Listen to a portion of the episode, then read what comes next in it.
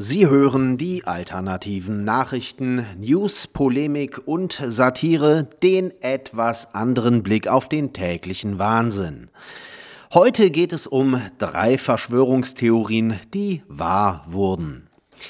Nummer 1.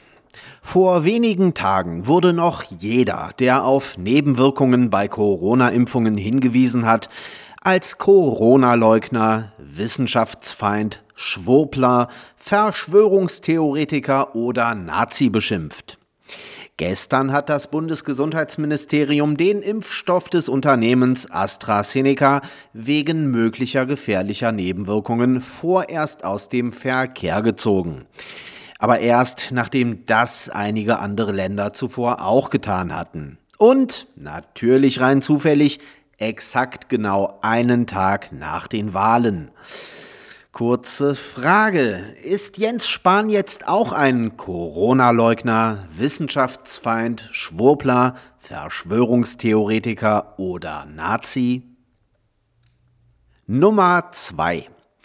Immer mehr Medien berichten offen über den Verdacht, dass Joe Biden wegen fortschreitender Demenz gar nicht amtsfähig sei. Insbesondere wurde diese Sorge im Zusammenhang mit der Übergabe der Kontrolle über die US-Atomraketen an ihn geäußert. Erinnern Sie sich noch, als im US-Wahlkampf jeder, der auf Bidens offensichtliche Aussetzer hinwies, als Schwurbler, Verschwörungstheoretiker oder Nazi bezeichnet wurde? Nummer 3. Der Hamburger Carlsen Verlag hat ein Kinderbuch herausgegeben, das sich mit Corona befasst.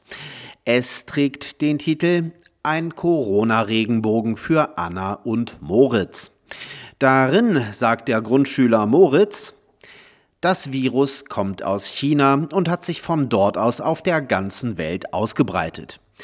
Das Kinderbuch von Konstanze Steindamm und der Illustratorin Dorothea Tust ist in der Welterklärerreihe Lesemaus erschienen und gebe laut Verlag die wichtigsten Tipps für Kita und Grundschule zum richtigen Verhalten in der Corona-Zeit. Erzählt als liebevolle Sachgeschichte. Das chinesische Konsulat in Hamburg drohte dem Carlsen Verlag mit einer Strafanzeige und forderte den Rückruf des Buches, verbunden mit einer öffentlichen Entschuldigung. Der Carlsen Verlag erfüllte die Forderung. Die Zuschriften zu diesem Thema haben wir aufgegriffen, schreibt der Verlag auf Anfrage der Deutschen Welle, und die Auslieferung des Buches gestoppt. Eine neue Auflage sei bereits veranlasst. Doch muss sie ohne den Satz von Moritz auskommen. Der habe zwar dem seinerzeitigen Stand der Berichterstattung entsprochen, doch heute würden wir diese Formulierung, deren Bedeutung sich als weitaus offener erwiesen hat, als wir es beabsichtigt hatten, nicht mehr treffen. Zudem habe der Verlag sich an seine Leser gewendet und um Entschuldigung gebeten für den Fall, dass sie sich durch die Formulierung in ihren Gefühlen verletzt fühlen sollten. Schön, dass es in Deutschland keine Zensur gibt wie in China. Schön, dass man noch der Herr im eigenen Land ist und sich nicht von anderen Ländern mit totalitären Ansichten zur Meinungsfreiheit reinreden lassen muss.